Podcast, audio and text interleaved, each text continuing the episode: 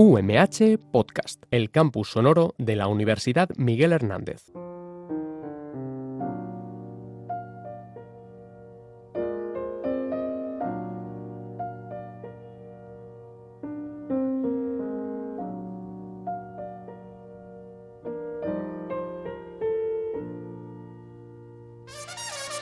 Señoras y señores, hipster, rapero, otakus, miguelenials, sabemos que volver a la rutina es complicado, sobre todo si tienes cara de gremlin.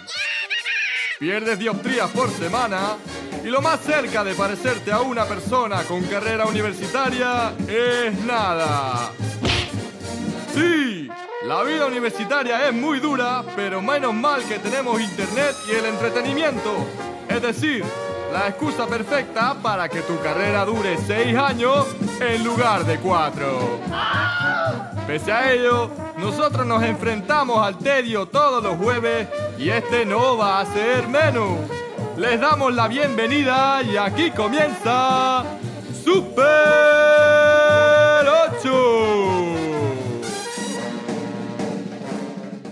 Muy buenos días, radio oyentes, y bienvenidos una vez más a Super 8 en Radio UMH, el programa de entretenimiento por excelencia de la radio de la Universidad Miguel Hernández. Hoy estamos a jueves 24 de octubre y vamos a acompañaros durante la próxima hora.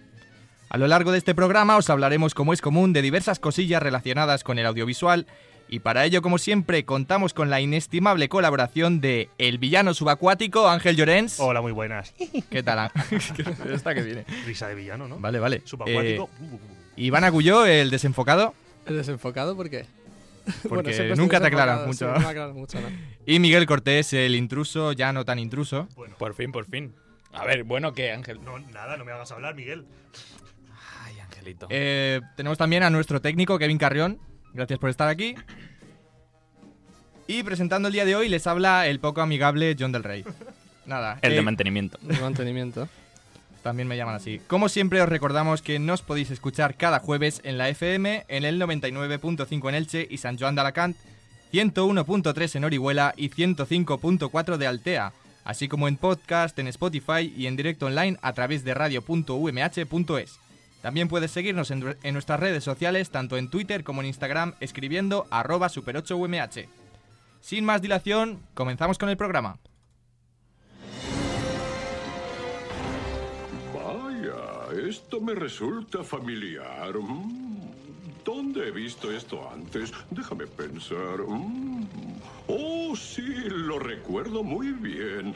Es como estaba tu padre antes de morir. Y ahí va mi pequeño secretito. Yo maté a Mufasa.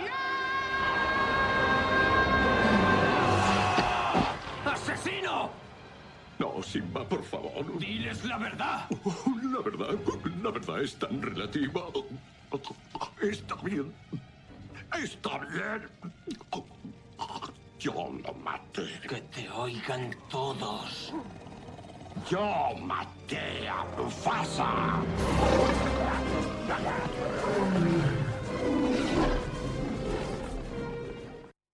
Bueno, para empezar, compañeros, quiero preguntaros qué os ha inspirado este clip que acabamos de escuchar. Adelante, comentarme. Pena. Porque por la peli. Asco. A mí sí, también, lo mismo. Venganza. Me han venido recuerdos recientes de, ¿De qué? del Rey León.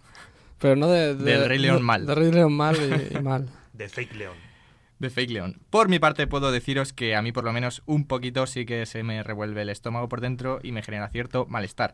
Vamos, que nunca ha sido de recibo, ni ahora ni hace 25 años, cuando se estrenó la película, el ver a Scar destrozarle la vida al pequeño Simba. Sabemos que no es agradable, pero hoy en Super 8 vamos a tratar en nuestras secciones un tema tan negativo como es el odio, la repulsión que puede llegar a, generarno- a generarnos una situación o un personaje. Y no será fácil, pero bueno, somos valientes. De momento vamos a hablar de un acontecimiento que el año pasado la verdad es que sí despertó bastante odio entre sus asistentes debido a algo tan simple como un bocadillo. Hablamos del Festival de Sitges que finalizó hace poco y hoy Ángel y Iván nos van a contar un poco lo más reseñable que nos dejó su edición número 52. Esperamos que la gente se fuera más contenta a su casa que el año pasado. Vamos con ello.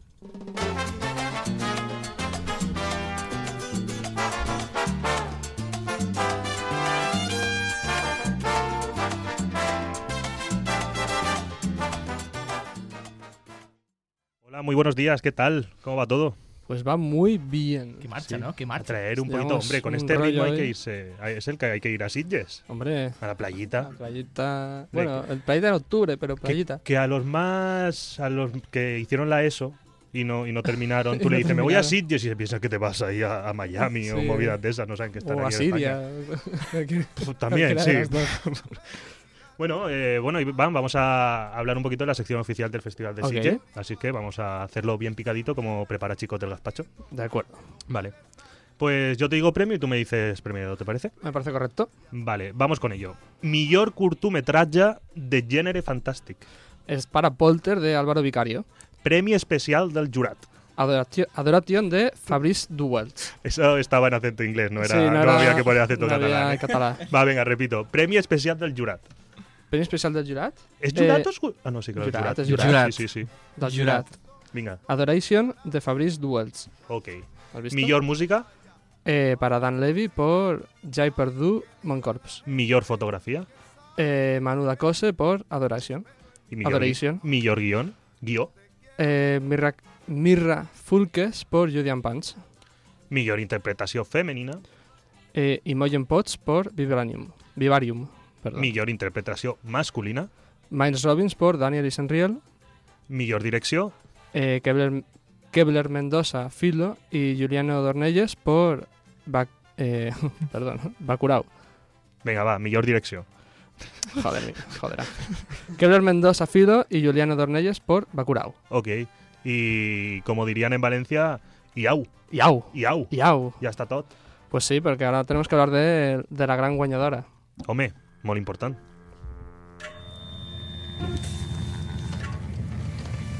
El hoyo. Sí. El hoyo. De modo que la pregunta es, ¿qué vamos a comer? ¿Qué vamos a comer?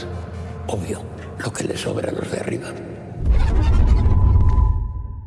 Pues hablamos del hoyo del director Galder Gatzel Urriata, Urrutia, ganador del premio al a la mejor película. Es que, John, tú que eres vasco, me lo podrías leer No es tan complicado. Gastelu Urrutia. Gastel Urrutia, ganador del premio a la millor... Es que yo soy catalán. Y de la mejor película, mejores efectos especiales y premio Citizen Kane al director Revelació. Galder, no Galder. Galder, Galder. Gal- ¿Galder? No llevaría acento, ¿no? O al ser Eh, vasco no. No, pero... Me suena más Galder. ¿Galder? John del Rey Sí, Echevarría. Galder, me suena, Galder me suena más catalán, ¿eh? Venga, No. seguir. Venga, venga, venga. tira para adelante. Yo es por la ortografía. Bueno, ¿qué nos cuentas de la peli? Bueno, a ver, la peli narra un mundo distópico en el que pues eh, los, eh, los ciudadanos o los habitantes de aquella torre, vamos a decir, viven por niveles en, en distintas plataformas y los que viven en lo más alto reciben la comida los primeros y los de abajo pues van viviendo de los restos. No sabemos exactamente cómo está organizada esta civilización, si es un experimento de alien y tal, pero la premisa la verdad es que... mm, Es curiosa, cuanto manda, vamos, te manda directo al cine a verla, o sea, que tienes ganas de verla. Sobre todo, a mí una de las cosas que me gustaría destacar es el, el protagonista, que me van a perdonar los oyentes, no recuerdo el nombre, pero recordaréis que es el actor de No te preocupes, hombre. La familia, la familia Mata, el dueño del gimnasio de Gin Tony. O sea, un actor que principalmente está pensado o- Para la o comedia. para la comedia. Y a mí, cuando veo en una película de terror, una película seria, que de repente el protagonista es un actor que viene de la comedia, voy. O sea, me sé que me va a gustar. Pero no Tiene algo que me va a Todd gustar. Phillips en su casa ahora mismo se está, Cagándose. se está llevando las manos a la cabeza. No, pero, pero ¿no piensas que también un poco los actores de comedia como que justifican el hecho de hacer un, un rol dramático como diciendo, no, ahora esto sí que es actuar? Plan, cuando hacía comedia estaba haciendo el tonto, pero ahora estoy ah, siendo más serio, estoy actuando de verdad. Es- ¿Ves? Eso no, me, eso no me gusta pensarlo. pero, Pero, sí que pienso hay- que, que te, que te choca mucho más. O sea, si vas a ver una película de terror con un actor que estás acostumbrado para la comedia, el hecho de que te sorprenda con terror te va a dar más terror, por así decirlo. Te, te va a dar más miedo. Mm, Es mi sí, sensación. Es verdad, es verdad. El actor es eh, Iván Masagué. Y No también decir que has dicho que, que la veremos en el cine y no la vamos a ver en el cine. Ouch. Porque la película se Bueno, estrenó dicho en salas. En salas. Tampoco la vamos a ver, en- bueno, salvo que vayas a una sala especial o seleccionada. La vamos a ver en salas de, de estar. De estar en sala, en salones. En salones. ¿Por qué? Porque la peli se estrenó anteriormente en Toronto, en el Festival Internacional de Toronto, y tuvo bastante éxito. Y eh, productores de Netflix estaban ahí y la llegaron a ver. O sea que la peli próximamente se estrena en Netflix, pero no sabemos todavía fecha. Y hasta aquí. El Muy bien, esto es lo más desta- destacable en Sitges. Seguimos con el programa.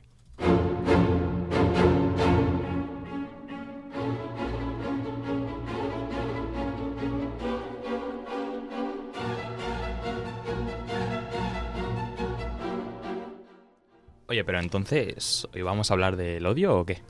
Del hoyo y del odio.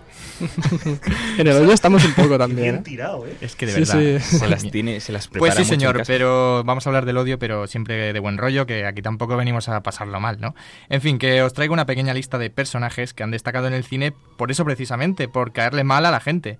En cuanto los vaya nombrando, seguro que más de uno se va a poner nervioso al recordarlo.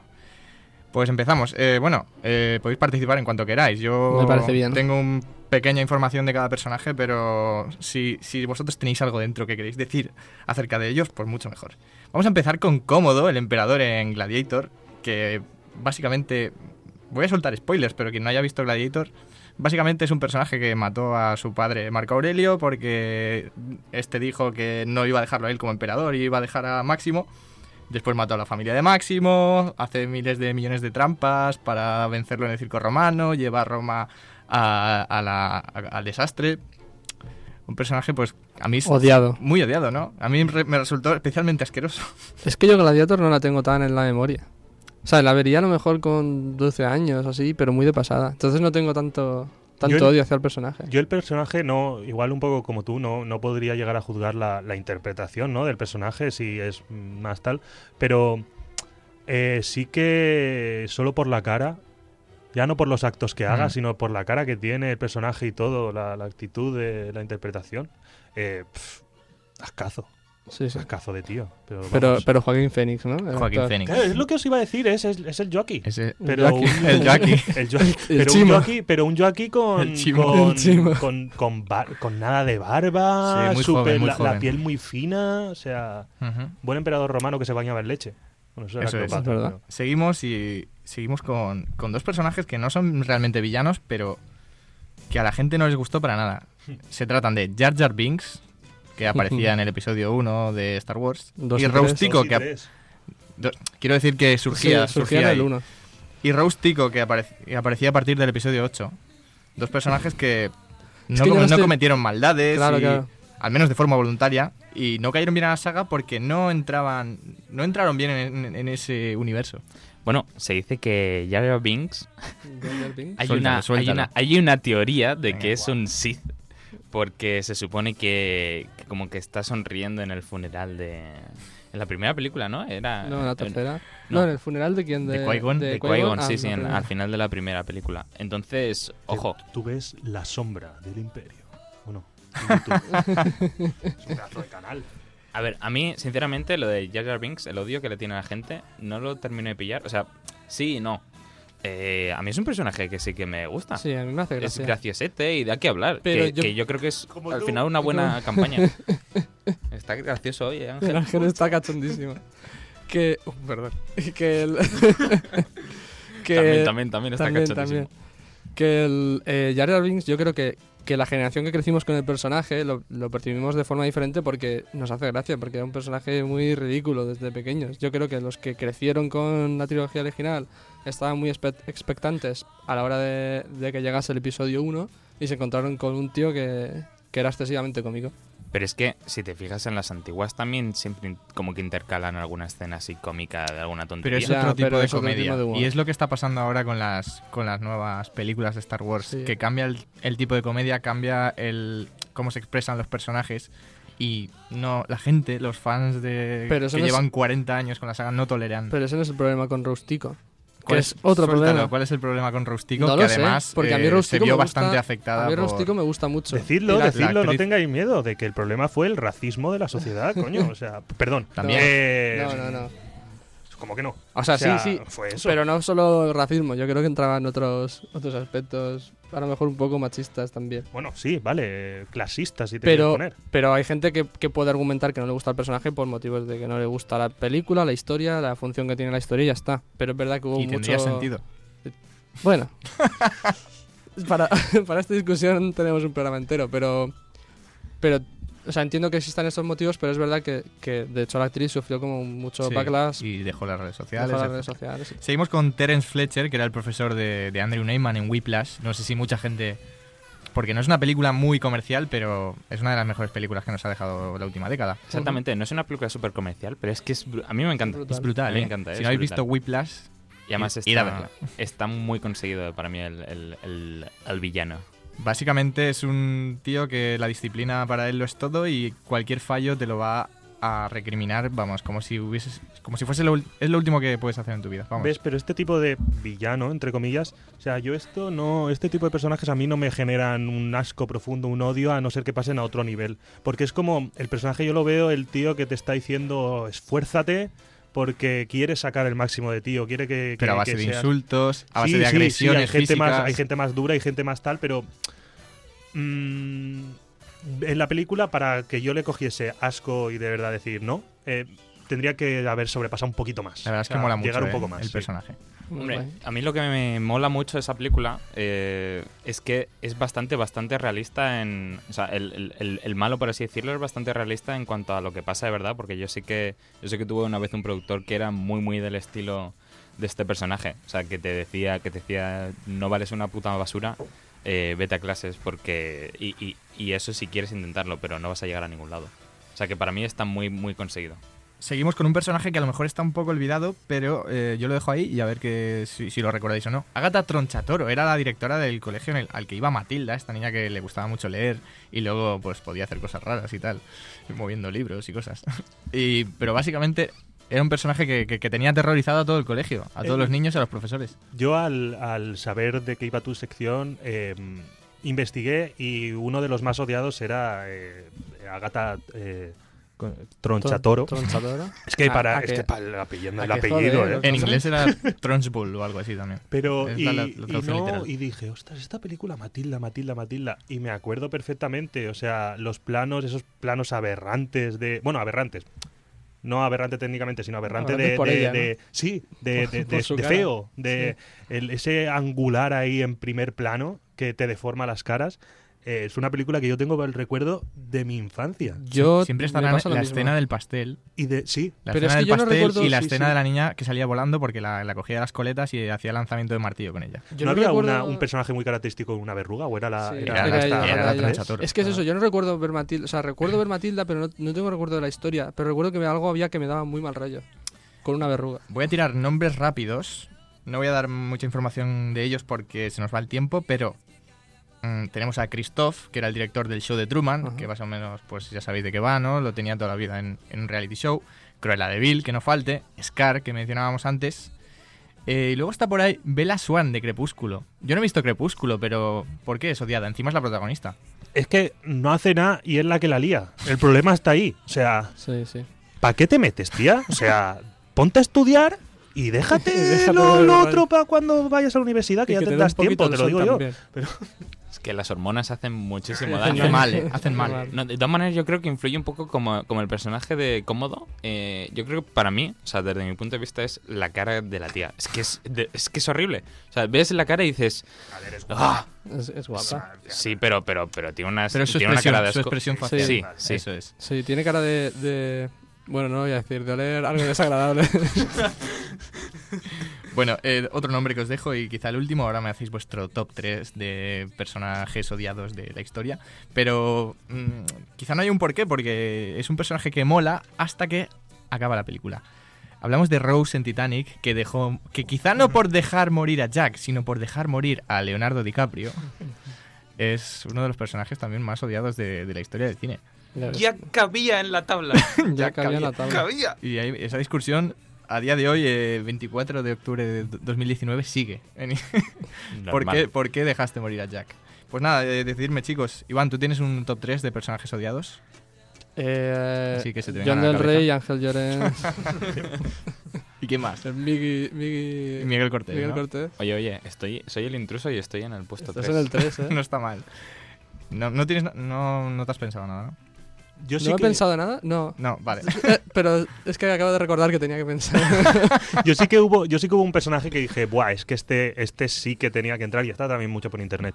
Eh, no recuerdo su nombre tampoco, pero el carcelero de la Milla Verde, De la Milla Verde. el que, para sorpresa del que no lo haya visto, le quita la esponja, etcétera, tal, al, al preso. Eh, mucha rabia. Y también un papel, o sea, bien pienso que muy bien interpretado para que te dé mu- mucha rabia el personaje, o sea, mucho asco, mucho odio, mucho, mucho. Bueno, mm, no, no la hemos anunciado, pero tenemos una invitada. No sé si nos quiere. Ahora, ahora hablaremos con ella. No sé si nos quiere dejar su top 3 de personajes odiados Va a coincidir con los en el cine. Va, a- va a coincidir con los de Iván. Buah, es que yo, para ser sincera, soy mucho más de series que de cine. ¿Tienes, ¿Tienes per- personajes odiados de las series? María sí. Torregrosa hablando en Radio UMH.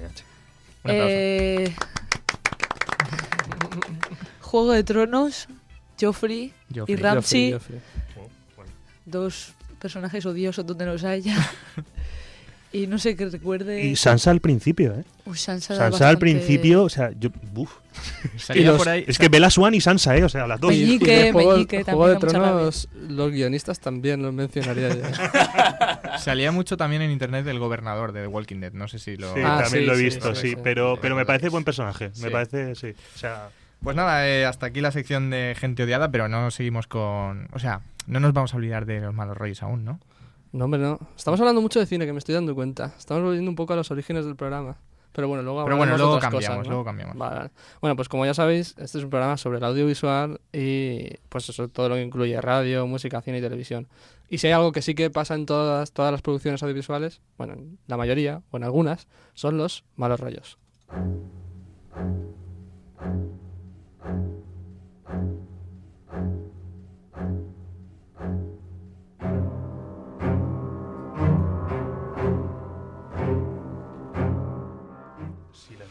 Pues hoy en Malos Rollos hablaremos de la, la relación actor y director más turbulenta de la historia del cine. Bienvenidos a Kunsky contra Herzog. Bien, vamos a presentar a nuestros protagonistas. Por un lado tenemos a Klaus Kinski, eh, paracaidista del ejército nazi que acabó en el mundo de la actuación en un campo de concentración británico durante la Segunda Guerra Mundial. Tuvo éxito como actor porque se volvieron conocidas sus obras de teatro en las que interpretaba a Jesús, se salía del papel y perdía la cabeza en- encima del escenario. O sea, si podéis buscar vídeos de él diciendo que es Jesús, pero no es el Jesús oficial de la iglesia, es otro Jesús.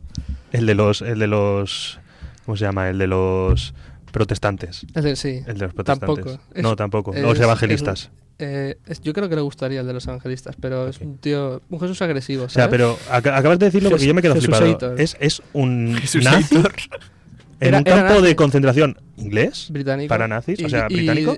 de alguna manera acabó actuando ahí. O sea, quiero decir, Baila. baila. Baila. baila nazi. Baila, claro. Baila alemán.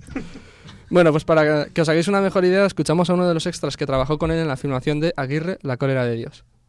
Después de la filmación, los extras se distraían con los casinos y unos tragos se tomaron y Klaus Kinski ahí salió y con agresividad disparó, pues no por hacerse el hombre, el, el tipo más fuerte y disparó y dio a uno de los eh, extras en su dedo, porque odiaba a su semejante, impulsivo era, era, bueno, con una sangre medio loca. eh, no era normal.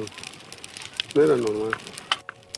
Vamos, que estaba loco. Y vamos con el otro protagonista, Werner Herzog. Quizás a este sí que lo conozcáis porque gran parte de su carrera la ha pasado siendo actor en Hollywood. Sin embargo, Herzog es uno de los grandes directores europeos del siglo XX y dirigió películas como Fitzcarraldo, Aguirre o el aclamado remake de Nosferatu.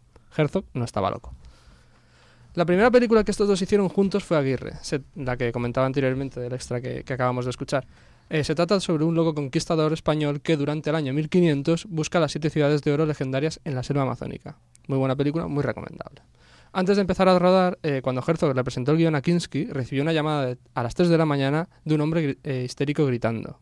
Según palabras textuales del propio Herzog, me tomó menos de, eh, por lo menos un par de minutos para darme cuenta de que era Kinski. Después de una hora me di cuenta de que, resultaba de que le resultaba fascinante el guion y quería ser Aguirre. Durante el rodaje, el actor eh, amenazó con abandonarlo después de que Herzog se negara a despedir a un asistente de sonido. Sin embargo, cambió de opinión después de que el director le dijera que si lo hacía, le dispararía en la cabeza y luego se suicidaría. Kinski estaría más tarde, eh, resaltaría, relataría más tarde que el realizador le apuntó con un arma de fuego. Esto fue la primera película que hicieron juntos. Eh, esta amenaza a muerte no fue, fue la primera de muchas, aunque hay que, hay que admitir que el director se aprovechaba de esta actitud del, del actor y se esforzaba por hacerle salir como esta mala hostia antes de, de empezar a rodar porque realmente venía bien para la escena. Y el Herzog dice, "Ju- tú juega, Tú juega, tú juega. juega, juega, juega". que me va a venir Es bien. que los que se pelean se desean. Es que ahí está la cosa, porque hubo una relación muy, muy curiosa de amor-odio de amor-odio entre ellos dos. Por eso hablamos de odio ahí. En una ocasión, gracias a la actitud de Kinski, según Herzog, un jefe indio se le ofreció para matarlo. Eh, en una Pero- entrevista... Pero, la película, o sea, a ver, ellos hacían películas. Hacían películas, pero eran películas europeas que no tenían tanto presu- presupuesto y a lo mejor iban a rodar No, a pero que a lo mejor lo que tendrían que haber hecho es grabarse a sí mismos, o sea, daban, daban papel y... es que dan para peli y hay una peli. Eh, en una entrevista, Kinski dijo lo siguiente con respecto a, Herzog, al director. Es un, un individuo miserable, se me pega como una mosca cojonera, rencoroso, envidioso, apestoso, ambición y codicia, maligno, sádico, traidor, chantajista, cobarde y un farsante de la cabeza a los pies. Su supuesto talento consiste únicamente en torturar criaturas indefensa- inde- indefensas y si hace falta matarlas de cansancio o asesinarlas. Nadie ni nada le interesa, a excepción de su penosa carrera de supuesto cineasta, impulsado por una ansia patológica de causar sensación, provoca él mismo las más absurdas eh, dificultades y peligros, y pone en juego la seguridad e incluso la vida de otros, solo para después decir que él, Herzog, ha dominado fuerzas aparentemente insuperables. Para sus películas echa mano de personas poco desarrolladas mentalmente a las que puede eh, manejar a su antojo, y a los que paga un salario de hambre y eso sí les paga. El resto son tullidos y abortos de todo tipo, a fin de parecer interesante. No tiene la menor idea de cómo se hace una película y ya ni, ni intenta darme instrucciones. Hace tiempo que ha renunciado a preguntarme si estoy dispuesto a llevar a cabo sus aburridas chorradas, ya que le tengo prohibido el hablar. Esto en una entrevista así de... ¿Y qué tal con Herzog? Y el tío, Y el te- tío se te quedó a gusto y dijo, bueno, pues hasta- el periodista, bueno, pues, Pues, hasta aquí. ahora que preguntas. ¿El Pulitzer? Bueno, pues hicieron cinco películas juntas. Su más turbulenta colaboración fue en Cobra Verde, la última peli que hicieron, en la que durante el rodaje Kinski atacó físicamente a Herzog y abandonó la filmación sin haber concluido la película. A partir de ahí ya dejaron de colaborar. Acabamos con que Kinski murió en 1991. Y lo que decías tú, Ángel, en el 99 el propio Herzog realizó un documental que se llama Mi enemigo íntimo, en el que relata la relación amor-odio de estos dos a lo largo de los años. Si queréis eh, saber más de esta historia, el documental es muy muy recomendable. Y con esto termina Malos Rollos.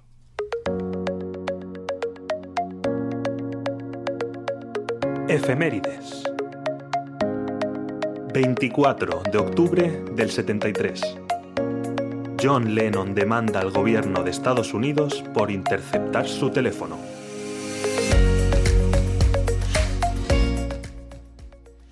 Y como escuchábamos, nos vamos ni más ni menos que al año 1973, hace ya, ¿eh? ha llovido.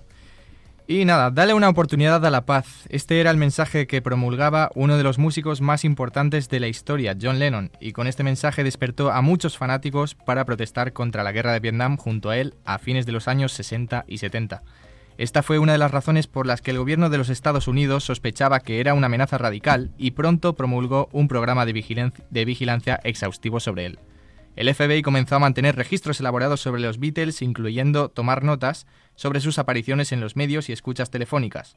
Sus esfuerzos culminaron en un intento de deportar a Lennon a Inglaterra, especialmente cuando se volvió más expresivo acerca de reunir a los votantes jóvenes contra Richard Nixon en la víspera de las elecciones de 1972. Me quedo sin aire. Lennon finalmente demandó al FBI por las escuchas telefónicas ilegales y el FBI, y el FBI como era de esperar, negó el cargo. Lo que pasó después es historia. Es historia. Ah, vale.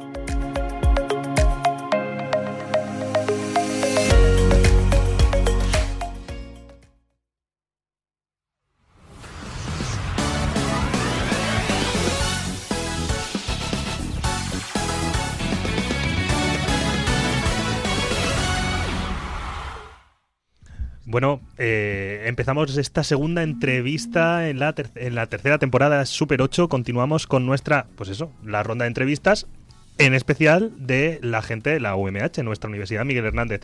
Seguro que los más y las más fans del reality show musical por excelencia en nuestro país ya lo han adivinado, y es que la sintonía que introduce hoy la sección de entrevistas es la sintonía de Operación Triunfo. Como decía, hoy hablaremos con una compañera que viene directa de los casting del afamado programa y es que de cara a su nueva edición el programa se encuentra en estos momentos realizando castings por toda España con el fin de encontrar a los nuevos triunfitos que iniciarán las primeras galas. Pero hoy, como el programa tiene la temática que tiene, pues a ver, eh, mensaje directo para la directiva de Operación Triunfo, mm, que Noemí Galera y Tonet Rubira eh, tomen nota, porque no entendemos las decisiones que se están tomando en alguno de estos castings. Hay gente con mucho talento, y digo más, con más mérito que talento, que es más importante, que se está quedando injustamente fuera. María Torregrosa de San Vicente es estudiante de psicología en la Universidad Miguel Hernández, una de las últimas víctimas de este atropello y al mismo tiempo una de las primeras concursantes en ser expulsada de Operación Triunfo 2020. Nuestra triunfita favorita, un aplauso para Mary Hightower, bienvenida. Buenos días. Buenos días, María. ¿Te mola lo de Mary Hightower? Sí, ya- no eres la primera persona que me lo dice. ¿Pero Hightower? Es que en casa dije Mary Fat Tower y era como un poco, un poco más feo. Fat Bueno. Tower. Es la Que traducción Torregrosa. al fin y al cabo, pero... Claro, claro. Bueno, pues es que ver, tienes que ir tomando eh, ideas para nombres artísticos. Sí, No sé si- Tower seguro que lo va a usar, sí. Hightower. Fat Tower, de, lo- de- de los, de, de Missouri. ¿Qué, ti- ¿Tienes nombre artístico ya o...? No, yo, María Torregrosa, ya donde vaya. Auténtica. Perfecto. Bueno, eh, María, em- em- como hemos dicho, es estudiante de psicología y como dijiste en el casting de Operación Triunfo, actriz de teatro a la que le gusta el baloncesto. Efectivamente. ¿Cuánto mides? 1,76 creo. ¿Y ha- has jugado al baloncesto? Juego. ¿Juegas? ¿En algún equipo o simplemente entrenamientos? En la ESABI de San Vicente. Ole, ole. De Alacant. Nos pega una paliza a nosotros, ¿eh? Bueno, a John no. John es bastante balonces- no. baloncestista. Alfa del club. Alfa del club, perdón. Vale, Fat del club. Qué chaval. vale, pues entonces vamos a ponernos un poco en, en situación porque a nosotros nos interesa mucho tu testimonio porque sinceramente eres la, la primera persona que tengo delante que puedo entrevistar que me puede contestar a la pregunta, he- o sea, la afirmación de he ido a un casting de Operación Triunfo y todo esto del mundo de la televisión, cómo, cómo son las luces, las cámaras detrás de, detrás de estas mismas, eh, nos interesa mucho para el programa. Entonces, para empezar, tú llegas, eh, se presenta la edición de OT 2020, ¿vale? Decides presentarte y era la primera vez que ibas al casting, ya habías hecho alguna audición. No, a ver, me presenté en el de 2017 y 2018, Ajá. pero este año tenía pase directo. Entonces llegué y no hice cola. Pero, ¿Y eso cómo va? Porque, porque ya te conocen de otras ediciones. No, porque hicieron un... O sea, dijeron de subir unos vídeos a Twitter con las bases musicales de los años anteriores y si les gustaba pues te contactaban y te decían tal. Aparte que hicieron una cosa este año que se llamaba el Fest, que fue como un festival con algunos de los triunfitos de otros años y algunos de los... O sea, cuando a ti te daban el pase directo, también eras preseleccionado al Fest y habían 200 y pico y fueron 12 solo. Ajá. Pero vamos, todos los 200 y pico teníamos pase directo. Me interesa mucho esos triunfitos, ¿quiénes eran? Los que. Bueno, alguno de ellos, si te acuerdas. Pues creo fueron unos cuantos, o sea, fueron pocos. Pero fueron Creo de las fue- dos últimas, o sea, de Operación Triunfo a partir del 2018, ¿no? Sí. No fueron... No, el 2010 es que creo que 2017 no, no sé si fue alguno, no me acuerdo, o sea, Pero sé que fue Natalia. Pero, o sea, antes del parón de... Sí, de cambio, el cambio de El cambio- el cambio generacional. Claro, claro. Sí, sí. Sí. Fueron de después. de Ajá. después. Vale, pero entonces tú vas eh, con, con un poco, eh, pues sí, el bagaje de dos años anteriores de casting, pero aparte una preparación. O sea, tú tocas la guitarra, sabes de música. Bueno, a ver, yo toco la guitarra, mm, soy un poco nefasta tocando la guitarra, pero porque todo lo que sé lo he aprendido yo sola, entonces no... Autodidacta, YouTube, es lo que, vamos, estamos nosotros los nativos digitales. O sea, si es que. Pero vamos, a ver, voy progresando poco a poco, en este último año he progresado más que Nosotros todavía no sabemos hacer programas de radio, por ejemplo. No pasa nada. entonces me voy, ¿no? Después de tres años. No, bueno, eh, pues, pues a ver, un poco nos interesa sobre todo eso, lo que te he dicho antes, los, los pasos. Tú llegas y tenías, nos has dicho, tenías el pase directo. Sí, yo y no, tenía- no haces, no haces cola. No, no hago cola, o sea, nos organizaron por grupos, Ajá. porque a lo mejor había, yo qué sé, 20, 30 pases directos por ciudad. Y llegó con el primer grupo y nada, entramos, eh, nos hicieron firmar pues, los típicos papeles y ya nos metieron a todos en fila y paraban la fila y nos metían a nosotros delante. Es co- como el acceso rápido de los parques de atracciones. Sí, Esto tal de- cual. o sea, que, Tal cual. que te ¿Cómo- quedas mirando al del acceso rápido y dices. pass. Te quedas mirando a los del Fastpass y dices, ¿qué, qué- Qué rabia. Qué odio, qué odio. Qué odio. Pues ahí te aplaudían y todo, te miraban como si fueras de Hollywood. Es otro, otro, otro mundo de fantasía. Vamos a escuchar a María eh, cantar un poquito en, en ese primer casting que se presentó.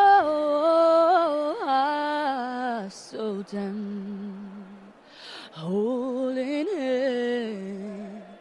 She was standing there with my man.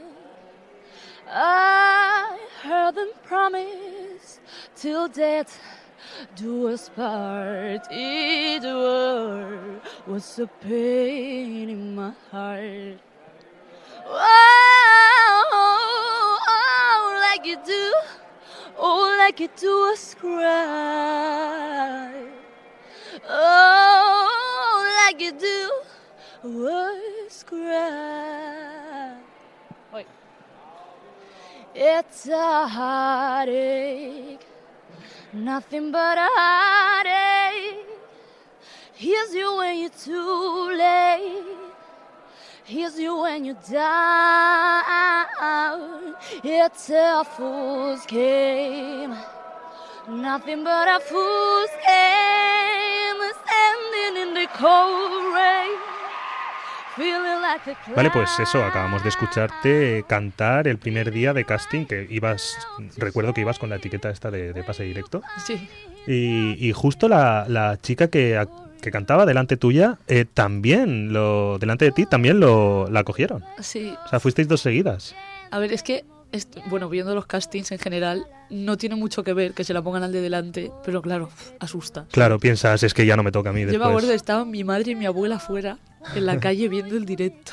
Sí. Y mi madre dice, cuando vi que se la ponía al de delante, dije, vaya tela, ahora ya no la coge, no sé qué, pero buah, eso fue una sensación después de llevar dos años llegando a la cola y yéndome a mi casa y haber visto tanto en directo, porque yo me veo los castings, porque tengo un montón de amigos que, que van a los castings en diferentes Ajá. ciudades.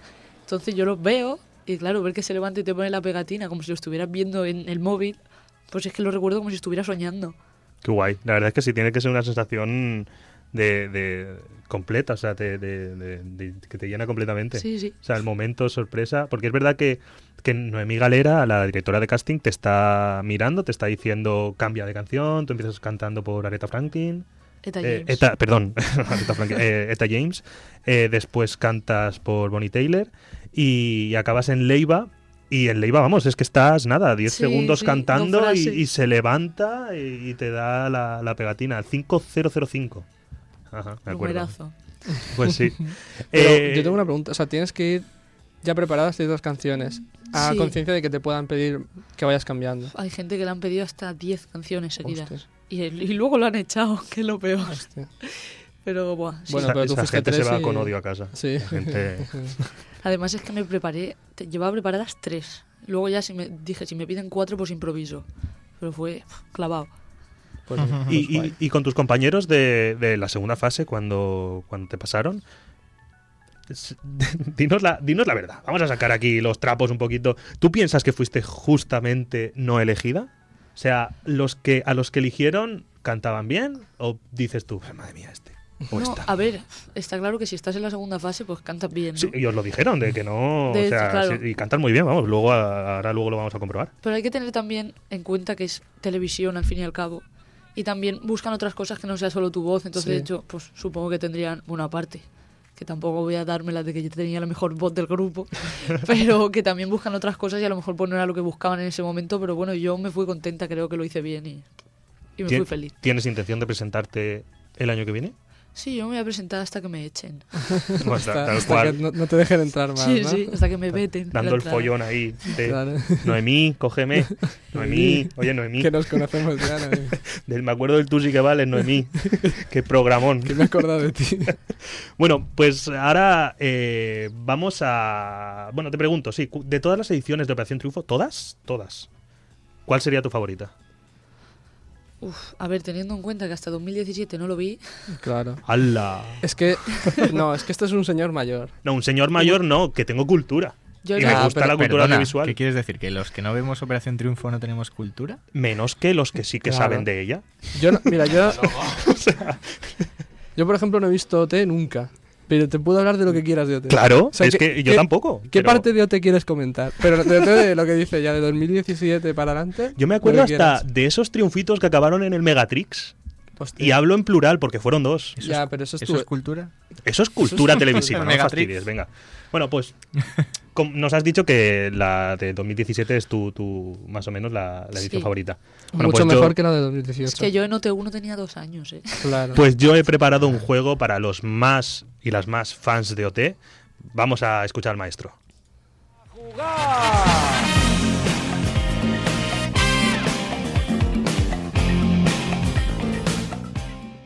Bueno, pues hemos escuchado el A jugar de Joaquín Prat, senior, no el que está al lado de, de Ana Rosa, que es su hijo. Bueno, eh, presentando el precio justo y pues va, es la sintonía que nos Es sirve que- para el juego. ¿Cómo Dime. manejas eh, de televisión, eh? Hombre. ¿Cómo, cómo se nota que, Se nota que que, te gusta? que me meto el día de antes en la Wikipedia y sale todo, así que está todo. Bueno, eh, el juego consiste en una serie de preguntas. Podéis participar todos si queréis, pero en principio que conteste nuestra, nuestra invitada, la experta Veremos. en Operación Triunfo. Y, y bueno, vamos a empezar con dos canciones, ¿vale? Que voy a leer un poquito la frase y leo las opciones y me decís. Primera pregunta. Alex y Bustamante eran dos hombres con un mismo A. Apellido, B. Destino, C. Vespino o D. Complejo de inferioridad. Destino. Destino, Complejo de Creo que está inferioridad. claro, ¿no? no sé. El Vespino yo lo canto Vespino, mucho, ¿eh? Vespino. A mí es que lo de complejo de inferioridad me ha gustado. Entonces- te, te quedas con eso. quedo Es lo, tu- esa. es lo tuyo. Es lo Vale, pues, manejo. correcto, has acertado, María. Destino. Vamos a seguir. Para, para esta pregunta, Miguel quería que hiciéramos como Arturo Valls, otro, otro maestro de, de los concursos, en, en Ahora Caigo, que cuando toca una sección, una canción en, en Ahora Caigo para seguirla, pues hacen como que, que la cantan y tal. Así que si me acompañas, Miguel. No, por Dios. no, no, por favor. ¿No? Joder, tío. Si tengo que volver a escuchar en otro programa de Super 8. Bueno, voy a empezar. Segunda, segunda pregunta. A tu lado me siento seguro. A tu lado no dudo. A tu lado. A. Me siento feliz. B. Yo puedo volar. C. Yo puedo cantar. O D. Aprovecho y te robo, tonto. Es que sería tan maravilloso. Bustamante robándole a Alex. o al revés. Dinos, María, me siento feliz, yo puedo volar, yo puedo cantar. O, o, bueno, la de aprovecho y... Yo puedo volar. Yo puedo volar, efectivamente, correcto. Vale, tercera pregunta. ¿Qué, creo que esta, esta también es mucho de cultura. ¿Qué, triunfito, ¿Qué triunfita puso voz en una canción de Disney? La Veneno, A. La Veneno, B. Gisela, C. Miriam o D. Natalia, la del Megatrix. He escuchado risas al principio de, de- Yo creo de que la leer, sé, las, op- Creo de que me la leer- sé. de leer Sí, las yo opciones, pero también. a mí me gustaría aclarar algo porque entiendo las Creo que es risas. la película. Pues sí, la película también iba a preguntarla luego. Pero quiero aclarar eso de que, a ver, digan lo que digan, he dicho triunfita. Y quiero dejar claro que Natalia se siente mujer. O sea, eso está clarísimo. ¿Cómo? Da igual. ah, vale, vale, ya lo pillé. Era, un, era un chiste. Ya lo pillé, ya lo pillé. Gracias. Vale, ¿quién es la, la- la triunfita que puso voz Disney? Natalia, ¿no? ¿Las habéis puesto todas en la B? No, Eh, eh, Yo digo Ah. Gisela.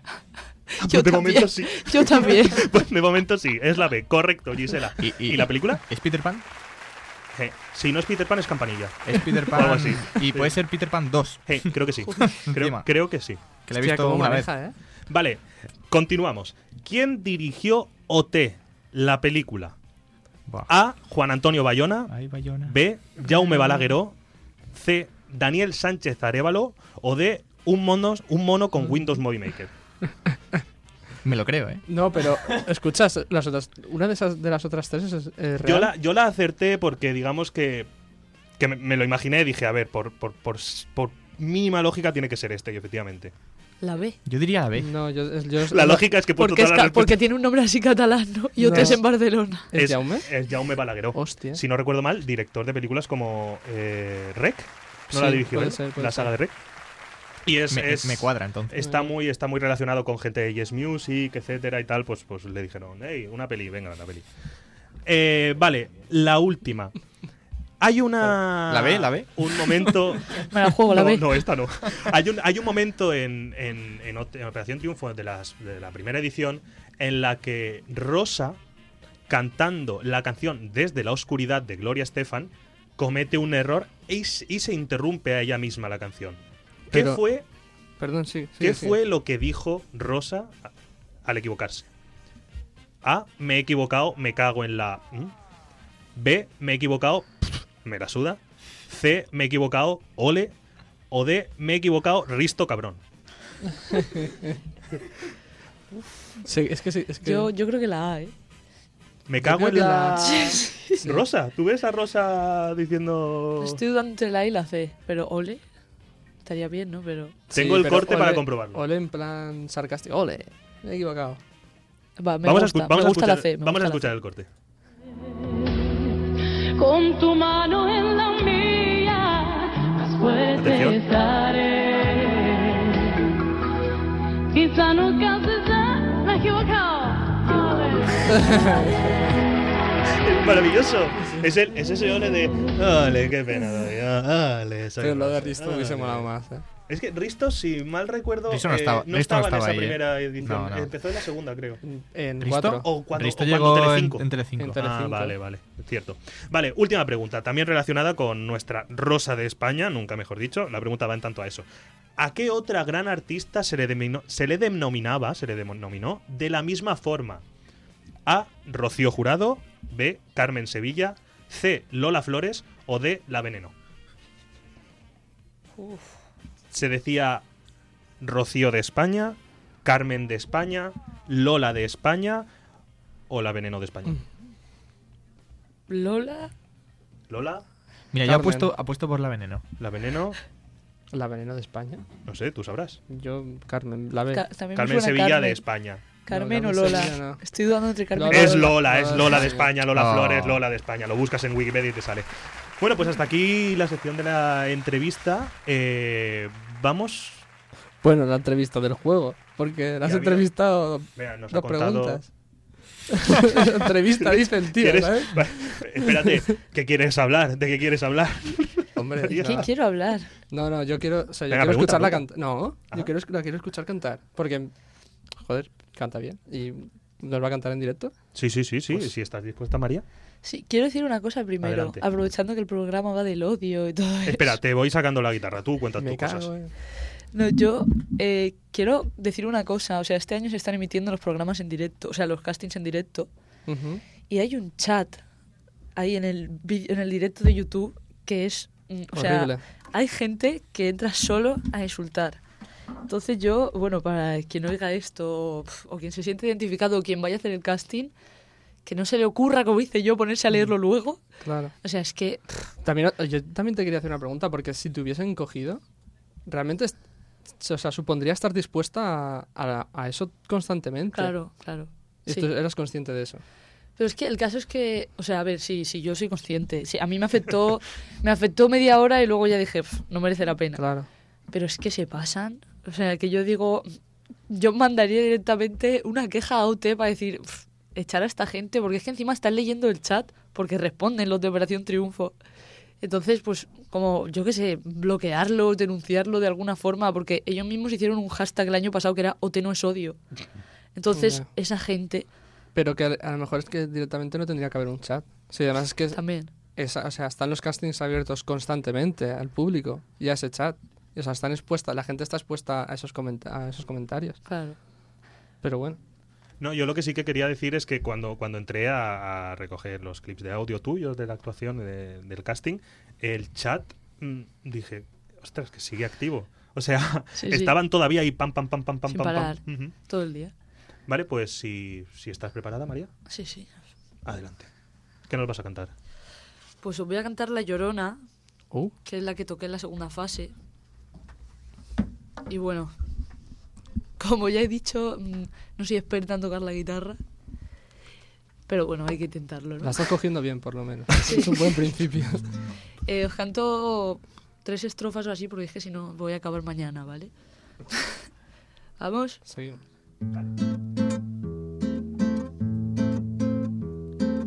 Todos me dicen el negro llorona, negro pero todos me dicen el negro llorona, negro pero cariñoso. Yo soy como el chile verde, llorona picante, pero sabroso. Yo soy como el chile verde, llorona picante sabroso.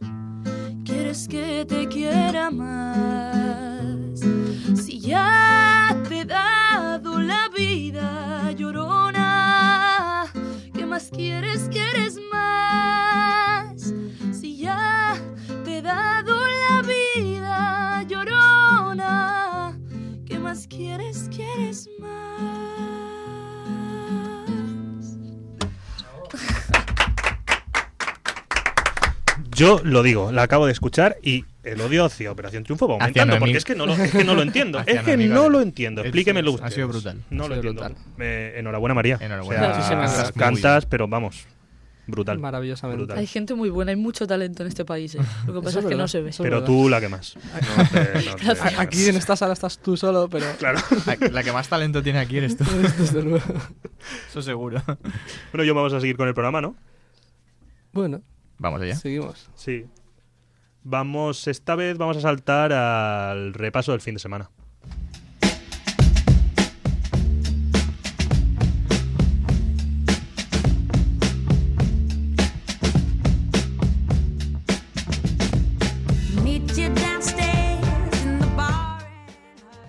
Bueno, pues antes de terminar, después de la maravillosa actuación de Mary Hightower, vamos con el repaso a lo que nos va a traer este fin de semana.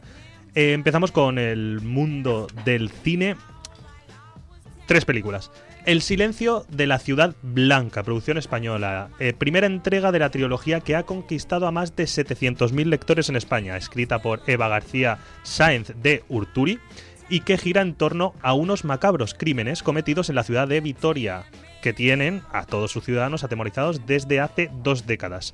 Eh, dirigido por Daniel Calpar Soro, 100 años de perdón y El aviso, el thriller estará protagonizado por Javier Rey, que se mete en la piel de Unai, un tenaz inspector de policía a cargo de la investigación y con Belén Rueda como la subcomisaria Alba. Eh, decir que esta, esta película está basada en una trilogía de libros que han tenido mucho éxito y que están ambientados no en una época muy lejana, sino en el año 2016 en Vitoria. O sea que pinta muy interesante. ¿Y por qué el 16? No lo sabemos. 2016 pues, creo que están basados en hechos reales. Ah, vale. O sea, en, en- en- Vale, vale. o está inspirado, pero vamos, que la época es actual, no, es, no nos tenemos que ir a, ni a 1900 ni nada Ya, para ya. ver esta película, o sea, actual, actual, actual. Vale, continuamos con una para los más pequeños y no tan pequeños, los más los que más añoren a esta familia tan peculiar, la familia Adams, que está de vuelta y lo hace de la mano de Universal Pictures, con su primera película de animación. Si piensas que tu familia es rara, pues prepárate para conocer a esta estrambótica y absolutamente inolvidable familia que te hará cambiar de parecer. La familia Adams llegó en los años 30 y se convirtieron, bueno, de la mano del caricaturista Charles Adams, y se convirtieron en todo un fenómeno, un fenómeno en Estados Unidos a lo largo de las siguientes décadas, con varias adaptaciones teatrales y series de televisión en los años 60, 70 y 90. Maravillosa. Nadie fue, no, no, o sea, no fue hasta, lo, hasta 1991 cuando se estrenaba su primera y exitosa adaptación cinematográfica.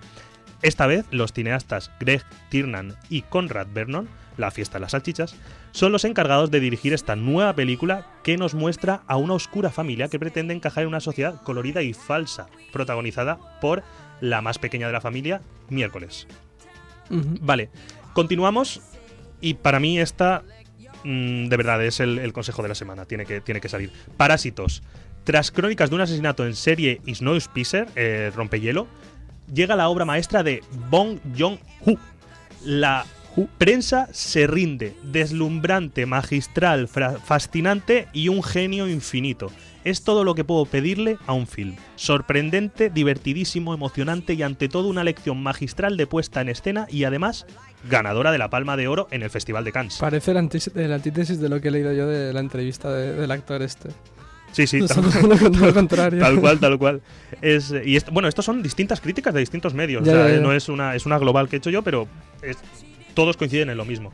Eh, sin llegar a desvelar mucho, Parásitos se trata de una comedia negra de suspense directa desde Corea del Sur. Se centra en cuatro miembros de una familia pobre que debe realizar toda clase de trucos para sobrevivir. Poco a poco, a través de los diversos alter egos que se van creando en la película, entran a formar parte de un lujoso hogar. Bong, el director, exprime este juego de falsas identidades creando situaciones realmente hilarantes y tensas.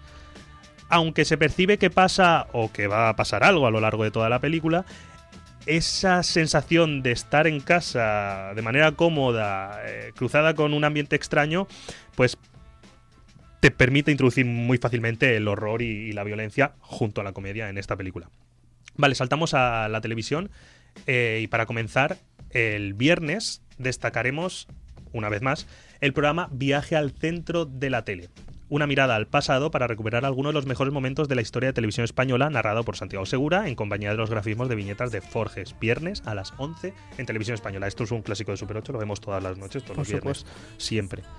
Después, sábado. Sesión doble de cine de cara al sábado a las 10 en el canal 0 de Movistar Plus, Contraband con Mark Welber, seguido de Asesinato en 8 milímetros con Nicolas Cage y Joaquín Phoenix. Y como colofón, después, concierto de los Punsetes. Que el sábado no te hace falta salir de fiesta. Hombre, Estás ahí, lo tienes todo. sale los jueves. Claro, sale el jueves, no sea tonto. Bueno, para acabar, el domingo a las 22.50, 11 menos 10, uno de nuestros programas favoritos, favoritos y, que tam- y también su presentador, Iker Jiménez, y una nueva entrega de Cuarto Milenio, preparándose de cara a Halloween. Yo Y tengo una aquí- pregunta de cara a la tele. ¿Qué- ¿Cuándo va a empezar OT? Esta nueva edición. 2020, ¿no? Sí, Está- pero ya empieza para María. febrero o así. Juraría que dijeron que en enero, pero Ah, vale. Sí, es para- que es, Pero es- eso- es raro porque si suele empezar en septiembre Claro. siempre. Entonces este año no sé por qué lo han hecho así. No sé si es para que no pille Navidad, no lo sé. Claro, por- es lo que digo yo que es raro, porque una temporada suele empezar septiembre a junio, cosas así. Tranquilo, que cuando empiece, aquí te lo vamos a contar, Iván. Muy bien, por supuesto. Vale, pues ya está, John. Muy bien, vamos con la despedida. Ok.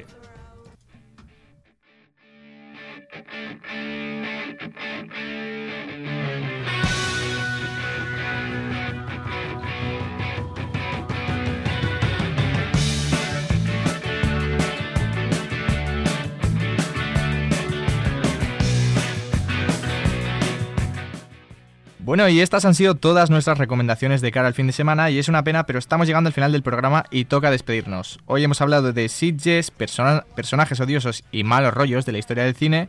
Hemos entrevistado a María Torregrosa, que nos ha contado su experiencia en los pasados castings de OTE.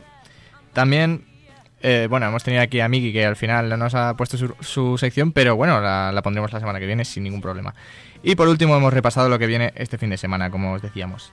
Eh, muchas gracias a María por venir a contarnos su experiencia. A vosotros. Gracias, María. Y vuelve cuando quieras, ¿eh? Cuando me invitéis yo aquí estoy. Y a nuestros colaboradores, Iván Agulló. Bravo. De nada, yo no. Miguel. Cortés. Bravo. Sí, sí. Joder, Grande. joder, macho, es que me, me quitas el ánimo. Y Ángel Llorens por hacer posible un programa más. De nada. Y muchas gracias, por supuesto, a nuestro técnico Kevin Carrión por su inestimable colaboración. ¡No! Nada, como presentador esta semana se despide John del Rey. Nos vemos la semana que viene en el siguiente Super 8. Hasta pronto.